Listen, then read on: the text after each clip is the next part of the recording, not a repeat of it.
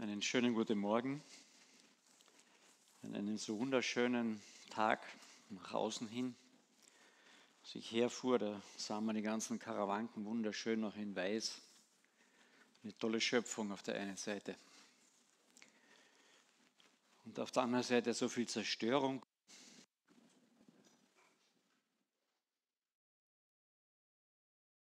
Viel Leid.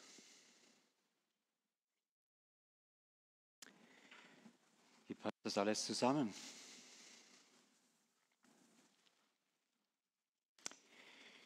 Wir sind in einer Predigtreihe, wo es um Weisheit geht, in Sprüchen.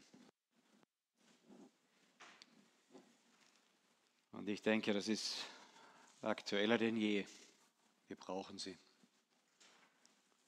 Die Welt, wir als Christen, so Politiker,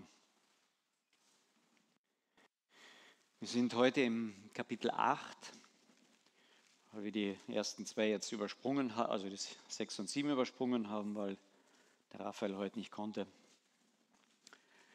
6 und 7 geht es ganz stark um Versuchungen, um, um Einflüsse von außen, die uns vom Weg abbringen können. Und in Kapitel 8, da ruft uns noch einmal die Weisheit ganz, ganz laut zu. Kommt, hört, tankt bei mir. Und ich denke, in einer Welt, die, die so am Kaputtgehen ist, brauchen wir das dringend. Herr, gib uns Weisheit. Ich möchte nur zum Anfang beten. Vater, wir kommen zu dir mit dieser Bitte um Weisheit, dass du uns leitest in Entscheidungen, dass du Weisheit gibst, wie wir helfen können, dass du deinen Kindern Weisheit gibst, gerade jetzt in der Ukraine auch, wie sie sich entscheiden sollen, dort bleiben, flüchten, ihre Kinder schützen oder ihr Land schützen. Gib Politikern Weisheit, wenn sie Entscheidungen treffen sollen, auch wenn sie diese Entscheidungen oft ohne dich treffen. Sprich du noch mal rein in unsere Welt, in unsere Zeit und lass einen Hunger nach Weisheit und einem Wort wieder entstehen, bitte. Segne uns bitte jetzt dein Wort und leite du uns da hinein, bitte Herr. Amen.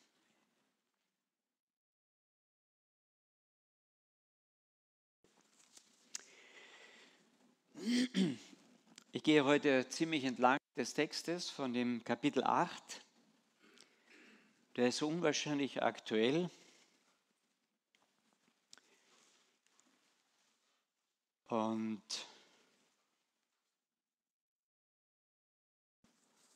ja, ich hoffe Gott, hoffe, dass ich gut durchkomme.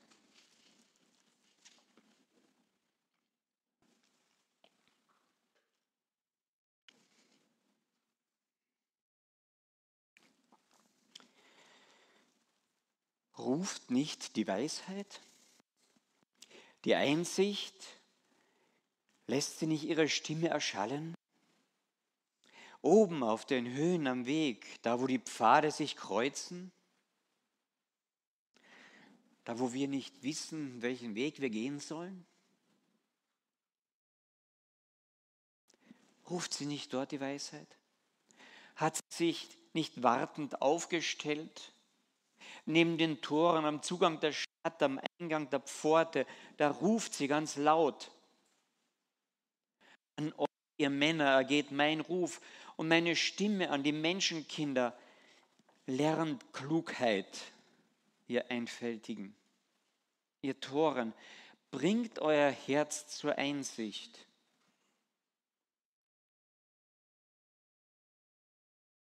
Hört zu.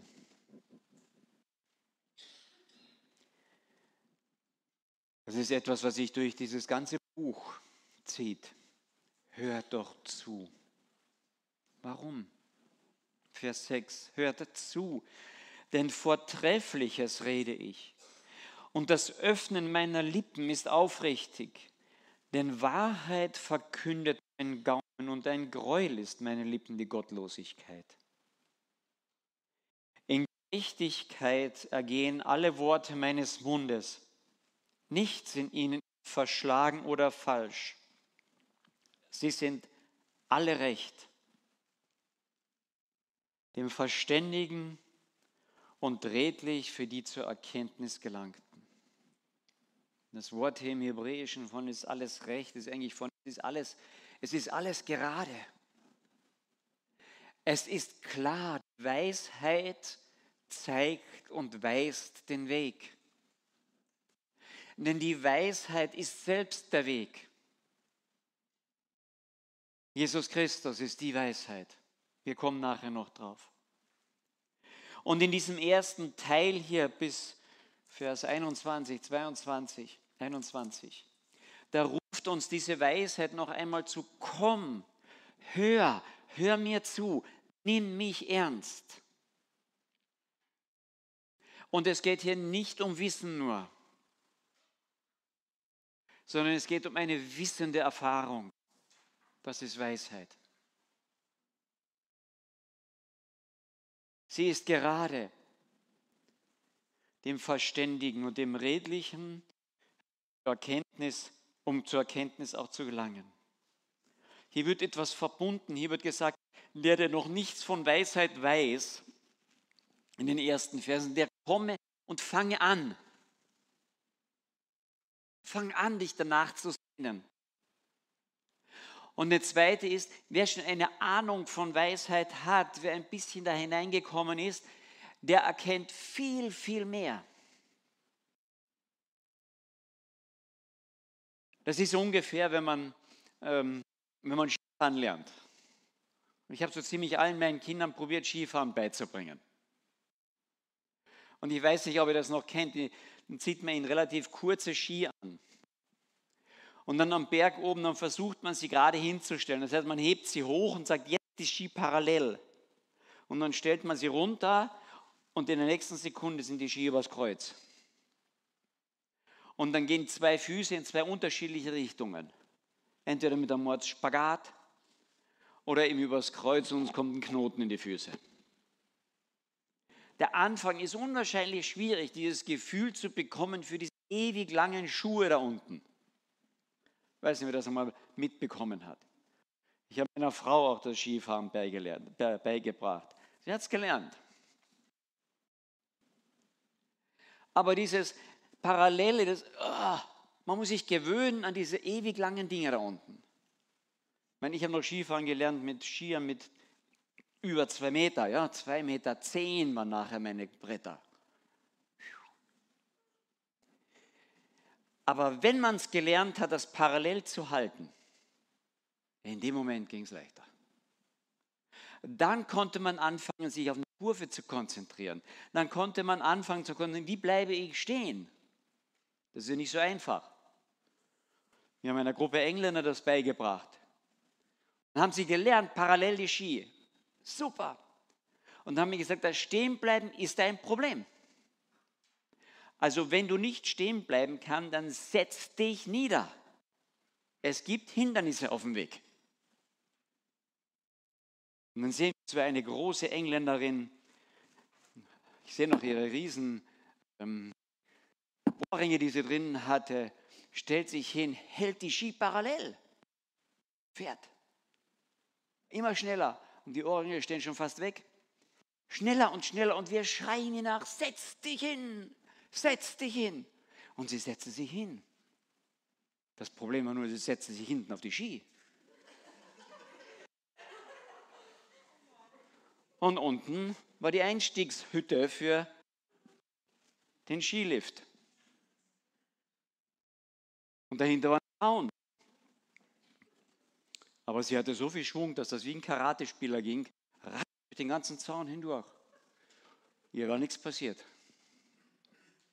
Aber immerhin, sie konnte schon die Ski parallel halten. Der nächste Schritt war dann Kurve und stehen bleiben. Danach haben wir nicht mehr gesagt, nur setz dich hin, sondern wirf dich hin. der Anfang ist schwierig, aber wenn ich den Anfang hinkriege oder das überkreuzt ungefähr im Griff habe, dass es parallel ist, dann geht es in den nächsten Schritten relativ weiter. Und hier sagt der Schreiber, der Anfang, der Einstieg in die Weisheit, der ist sowas von wichtig. Aber wenn du den Einstieg mal hast, dann kriegst du Hunger. Dann kommen, dann fallen die Puzzle leichter zusammen. Wenn du ein Puzzle machst, was machst du als erstes? Den Innenteil? Nein, die Randstücke. Aber wenn die Randstücke mal alle hast, geht das Arbeiten leichter. Immer noch Arbeit. Die Sehnsucht nach, nach Weisheit. Sagst, kommst du eine Freude noch hier. Denn Weisheit ist besser, nein, Vers 9 noch einmal, sie ist geradeaus.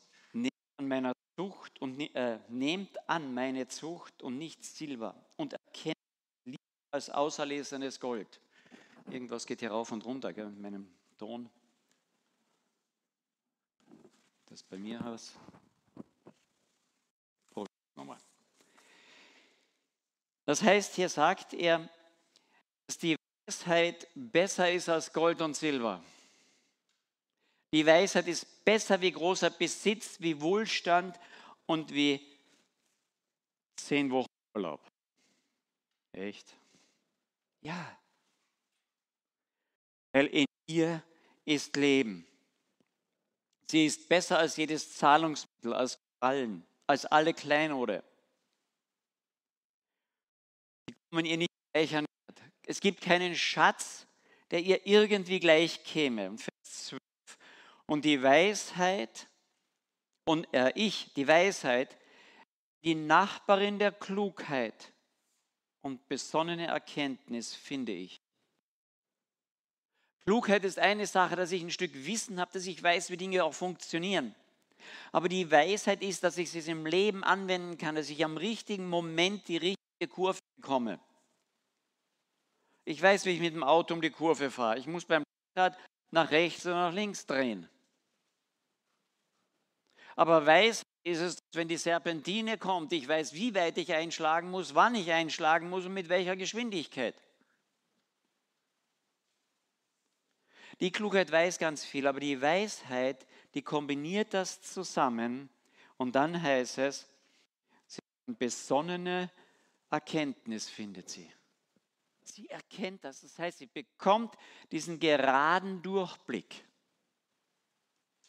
Sie ist gerade und sie ist immer gerecht. Das heißt, sie ist immer richtig. Und die Weisheit ruft dir zu, hör. Vers 14. Mein, sagt er, Entschuldigung, die Furcht des Herrn ist was? Der Anfang der Weisheit heißt es auch, gell, an einer anderen Stelle. Aber hier heißt es nämlich die Furcht des Herrn. Das bedeutet, Böses zu hassen. Es spricht Weisheit. Die sagt, du hast das Böse nur wirklich ganz tief, wenn du Gott kennst. Weil Gott ist so unendlich gut, so unendlich liebevoll, so unendlich schön, strahlend hell, dass wenn ich diesen guten, diesen gewaltigen, wie ist dieser Gott, großartigen Gott, wenn ich ihn anfange, wirklich anfange zu kennen, dann hasse ich das Böse.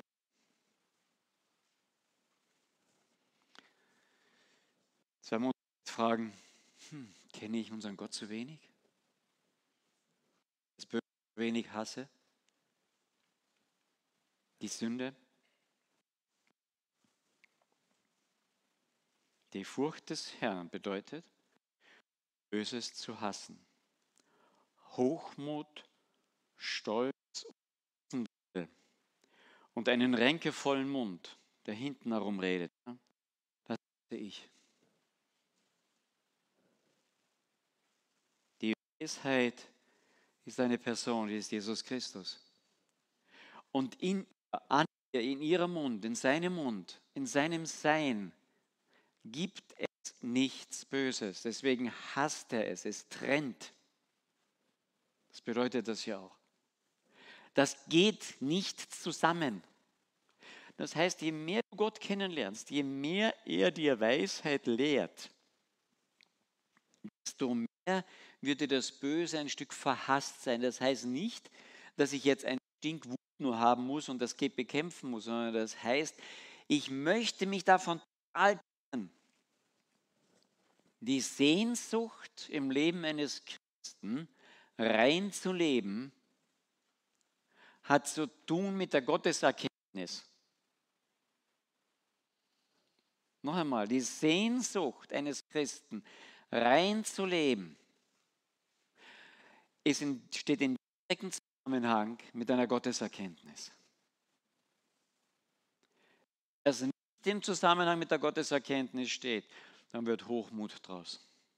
Verzweiflung. Oh, ich schaffe schon, ich bin schon recht gut. Oder die Verzweiflung, ich schaffe es eh nicht. Aber wenn ich anfange, diesen Gott zu kennen, zu hören und wirklich kennenzulernen, dann merke ich, ich lebe aus seiner Liebe und Gnade. Aber der ist sowas von schön und gut. Da passt all das andere nicht. Es passt nicht.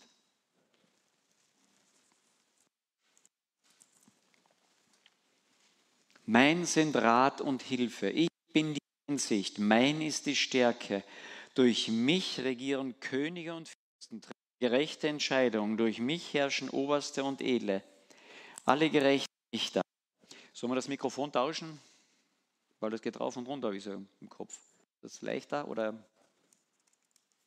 arbeitet?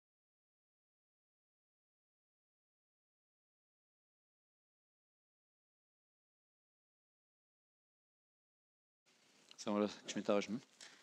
Oder gibt es ein Standmikrofon, was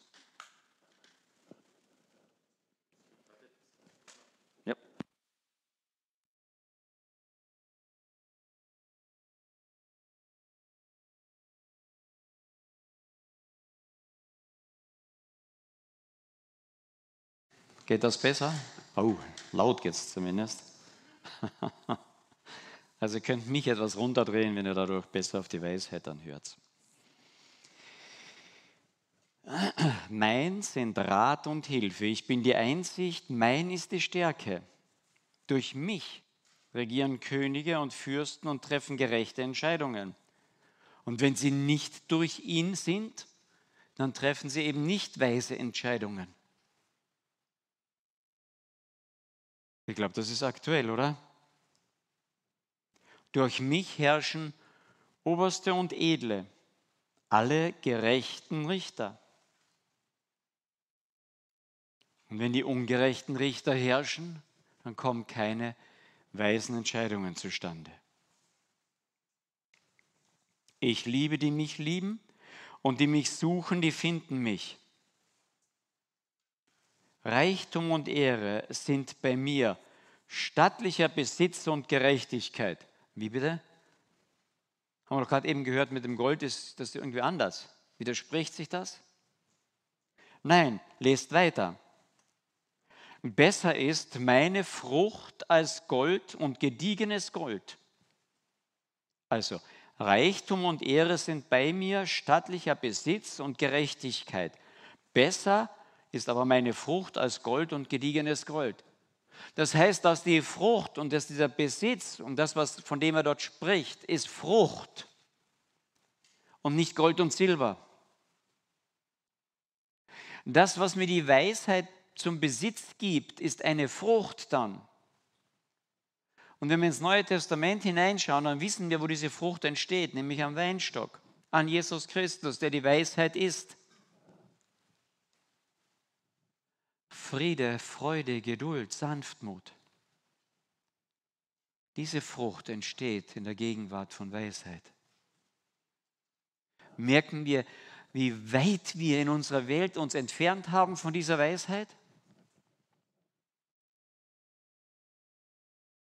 Wir bringen Millionen von Kindern im Mutterleib um.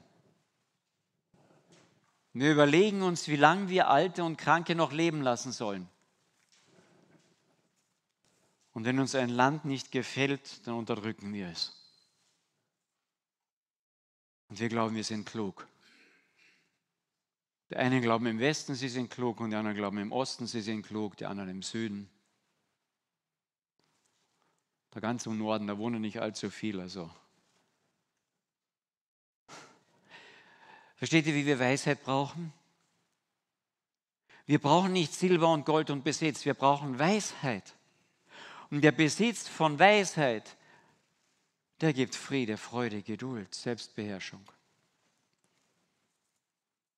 Besser ist meine, meine Frucht, sagt die Weisheit, als Gold und gediegenes Gold. Mein Ertrag ist besser als erlesenes Silber.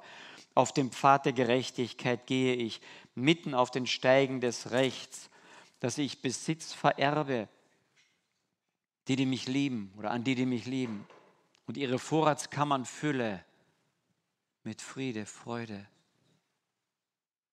Versteht ihr jetzt, wenn ich in die Nähe Gottes wirklich komme, dann verändert er mein Herz.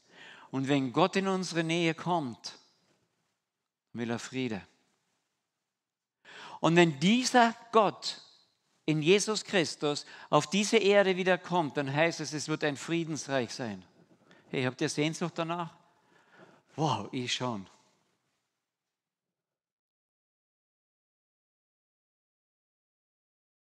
Weil dann die Weisheit anfängt durchzubrechen und zu regieren hier auf dieser Erde. Und dann kommt ein mittlerer Teil. Der erste Teil sagt, und höre zu.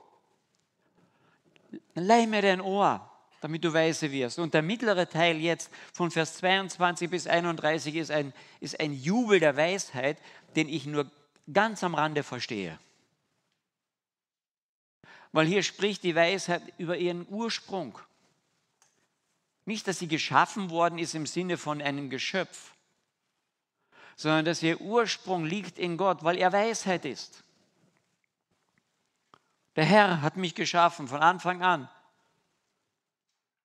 Am Anfang seines Weges, als erstes seiner Werke. Das heißt nicht, dass er dort überhaupt erst passiert ist sozusagen. Sondern wenn du über Weisheit redest und sie damit verbal kreierst, ist sie schon da gewesen bei Gott. Aber sie stellt sich jetzt hin.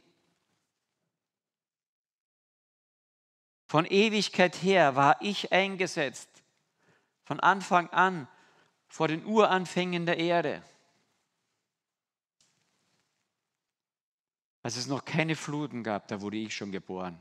Das heißt, mein Ursprung ist, ist, ist am Anfang. Und wo fängt Gott an? Naja, am Anfang. Weil ich das nicht denken kann. Also er sagt am Anfang. Ja, dann bin ich am Anfang und dann stehe ich am Anfang und dann sage ich, ja, aber am Anfang war Gott. Ich, ich kann Ewigkeit nicht denken. Ja, ich bin HTLer, Mathematiker an sich. Für mich ist Ewigkeit eine Linie, die immer weitergeht. Aber in dem Moment ist sie begrenzt, weil ich, sie, ich denke sie.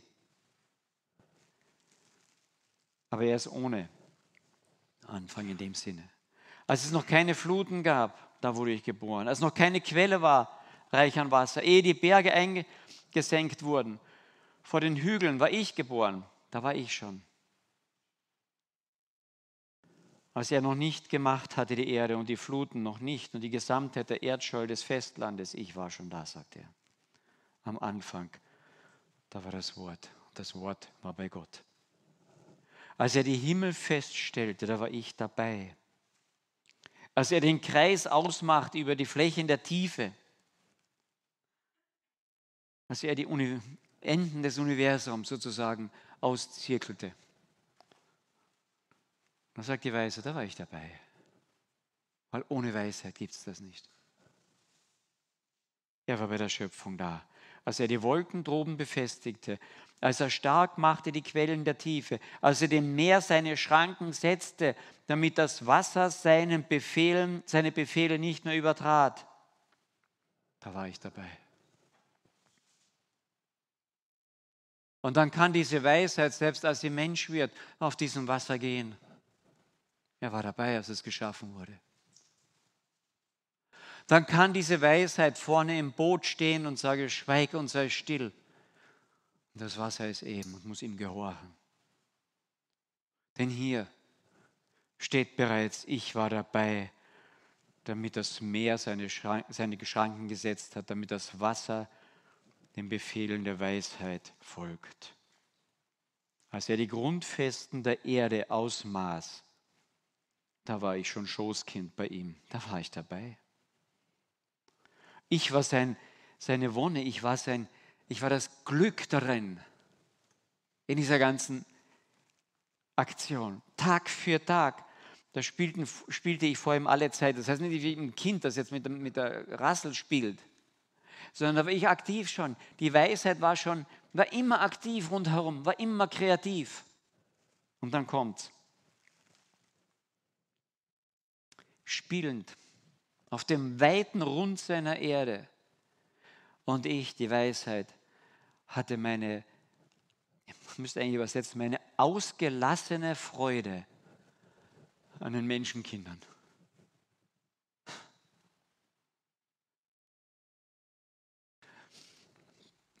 In der Schöpfung sind und waren wir seine Freude, über die er sich ausgelassen freut.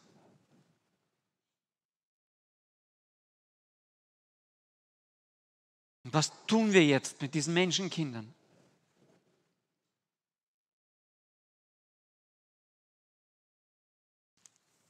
Ein Vater, der sich über seine Kinder freut und dann zusehen muss, wie sie sich gegenseitig umbringen. Nur noch Schmerz zufügen. Nicht nur in der Ukraine. Wir sind hier im Westen ganz großartig darin.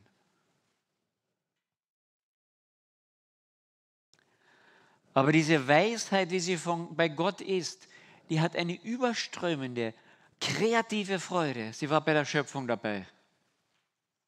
Sie hat eine Freude an uns Menschen. Sie ist, wow, der Mensch ist da. Das ist ein Miteinander. Und das, und das freut mich so dran, das ist das Ziel Gottes. Und deswegen kam dieser Jesus Christus auf diese Welt, damit meine Freude in euch vollkommen sei und überfließend sei, sagt er. Und deswegen kommt er ein zweites Mal, dass wir gemeinsam jubeln können über ihn, über uns, über die Schöpfung, über das Miteinander. Versteht ihr, dass da im Himmel gesungen wird? Die Weisheit wird uns Lieder und Melodien geben. Bah. Ja, also da werden wir ziemlich mit den Sachen wahrscheinlich einpacken oder ein bisschen mehr auspacken. Stell dir vor, Jesus wird mit uns singen. Wahrscheinlich, wenn wir mit ihm anstimmen und wenn wir sagen, wow. Da ist Jubel bei dieser Weisheit von Anfang der Schöpfung an. Nein, schon vor der Schöpfung. Und deswegen kommt dieser Jesus wieder, diese Weisheit auf diese Erde und wird hier sein Reich bauen. Das ist ein Jubelreich. Und wir werden daran beteiligt werden in einer weisen Kreativität. Und deswegen ist Weisheit so wichtig, dass wir sie jetzt lernen, weil wir werden sie brauchen. Nicht nur für jetzt, sondern für sein Reich. Wir werden mit dem, der die Weisheit ist, wir werden uns dem unterwerfen und von ihm ausgestattet mit Weisheit diese Welt zu einem Paradies machen. Und dabei werden wir singen, bin ich überzeugt. Ich freue mich drauf.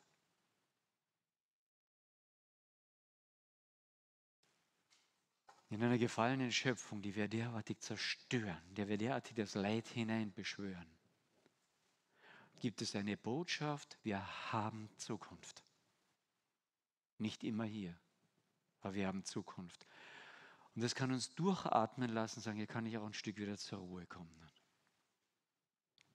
Was sage ich einer Mutter, die ein Kind im Arme hält, weil das zweite gerade gestorben ist, was verschüttet worden ist? Was sage ich dem alten Mann, der auf der Straße ein bisschen Diesel oder was sucht oder sagt, es ist so kalt?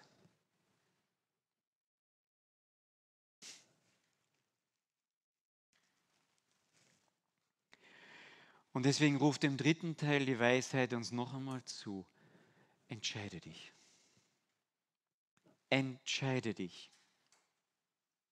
Nun denn, ihr Söhne, hört auf mich, denn glücklich sind, die meine Wege wahren. Hört auf die Zucht, und hier ist es Pädagoge eigentlich, hört auf dieses Erziehen der Weisheit. Hört auf das Erziehen und werdet weise. Lasst sie niemals dahin fahren. Glücklich der Mensch, der auf mich hört, indem er wacht an meinen Türen, Tag für Tag die Pfosten meiner Tore hütet. Denn wer mich findet, der hat Leben gefunden, Gefallen erlangt von dem Herrn.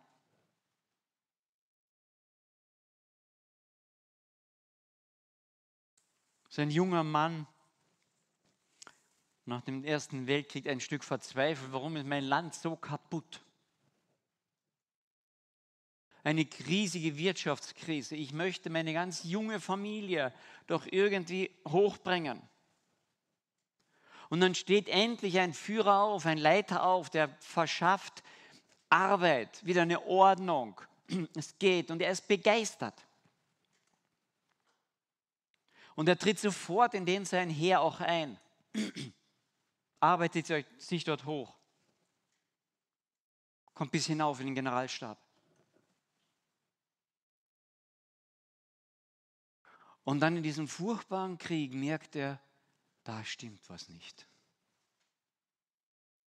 Er hatte während der ganzen Zeit Gespräche mit seiner Schwester und mit seinem Schwager, die waren gläubige Christen. Und die haben ihm versucht zu sagen, pass auf, das ist ein Irrweg. Gib acht. Und er hat gesagt, nein, das ist, hier gehen wir vorwärts, jetzt tut sich was. Aber als er dann an ganz hohen Stellen ist, merkt er, da ist was gewaltig faul. Hier ist keine Weisheit. In Vers 36, wer mich aber verfehlt oder verachtet, der tut sich selbst Gewalt an. Alle, die mich hassen, lieben den Tod. Und er kriegt das mit. Und hat auch eine Verantwortung für sein Volk. Und deswegen beschließt dieser junge Mann, in den Widerstand zu gehen. Und ganz oben von der Stelle aus sich zu vernetzen mit anderen. Und plant mit am 20. Juli am Attentat gegen Hitler. Nicht als Christ, sondern weil er sieht, hier geht was den Bach runter. Ich habe eine Verantwortung, auch für meine junge Familie. Da sitzt meine Frau zu Hause mit Zwillingen. Die brauchen eine Zukunft, aber nicht mit diesem Führer. Und dann geht der Anschlag schief. Natürlich in kürzester Zeit ist er verhaftet.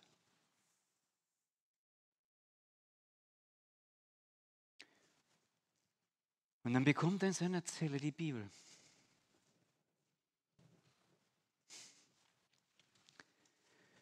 Und dann findet er die Weisheit. Nicht das Richtige, sondern er findet die Weisheit. Das ist mehr als richtig. Das ist eine Person. Er hatte so viel gehört von seinem Schwager, von seiner Schwester. Und plötzlich geht ihm der Kronleuchter auf und er findet die Weisheit.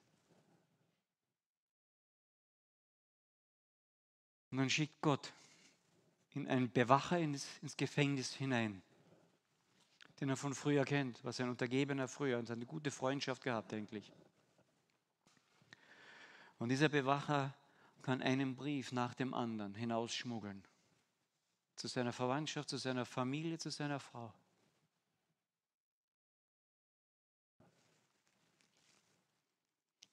Und in diesen Briefen beschreibt er seiner Familie, wie er Friede gefunden hat. Wissend, da kommt er nicht mehr raus. Im ersten Moment sieht es noch gut, gar nicht so schlecht aus. Aber dann tauscht Hitler die Richter aus.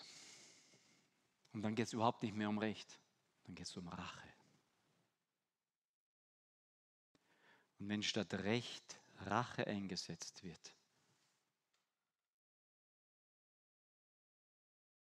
dann verliert die Weisheit.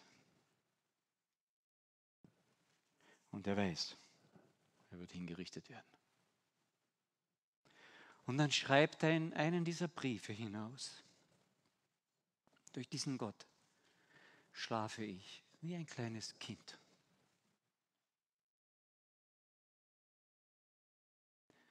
Er hat Frieden gefunden, dort im Gefängnis. Und schreibt das seiner Frau und seinen Zwillingen.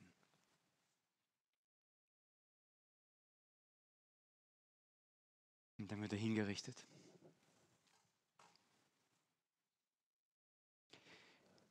So viel kaputt. Was ist da noch weise?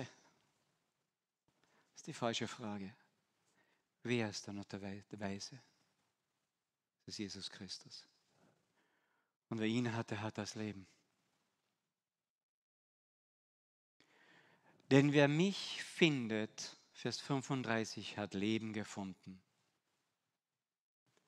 Gefallen erlangt von dem Herrn. Und er schreibt, ich schlafe wie ein Kind, in Gottes Händen geborgen.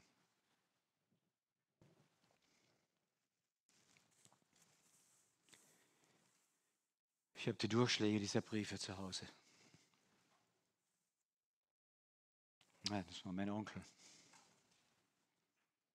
Mein Großonkel, Bruder meiner Großmutter. Alexis von Gado. Denn wer mich findet, der hat Leben gefunden.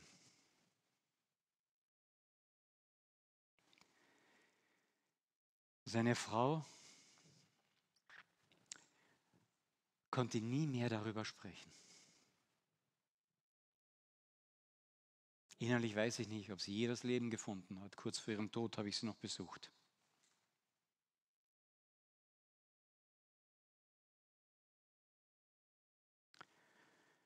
Denn wer mich findet, der hat das Leben gefunden. Gefallen erlangt von dem Herrn. Wer mich aber verfehlt, sündigt, der tut sich selbst Gewalt an.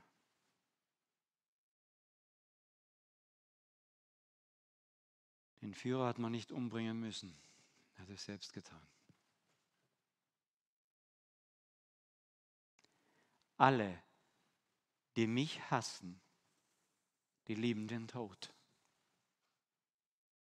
Aber ich, sagte ich, die Weisheit, ich bin der Weg und die Wahrheit und das Leben. Ich möchte noch beten. Vater im Himmel, wir sind in einer Zeit, die uns sehr verunsichert, durcheinander wirft, tief bewegt, wo wir uns auf der einen Seite schützen möchten vor so viel Leid und auf der anderen Seite doch lieben möchten und uns öffnen wollen, um zu helfen. Ja, wir sind in einer Welt, die sich selbst zerreißt und zerfleischt. Wir brauchen dich. Wir brauchen deine Weisheit. Jesus Christus, danke, dass du in diese Welt hineingekommen bist, um Gerechtigkeit walten zu lassen. Dass sich das Gericht an dir ausgetobt hat, nicht an uns. Danke. Und Herr Jesus Christus, danke, dass du wiederkommen wirst in Gerechtigkeit und diese Welt wieder richtigstellen wirst und dass du uns dazu gebrauchen willst in deiner Weisheit. Danke, dass wir in dir Zukunft haben und deswegen eine Botschaft haben, auch in einer kaputtgehenden Welt. Und danke, dass wir in einer kaputtgehenden Welt Geborgenheit finden dürfen, wie ein schlafendes Kind in deinen Händen.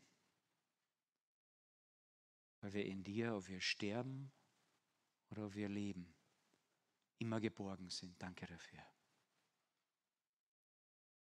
Amen.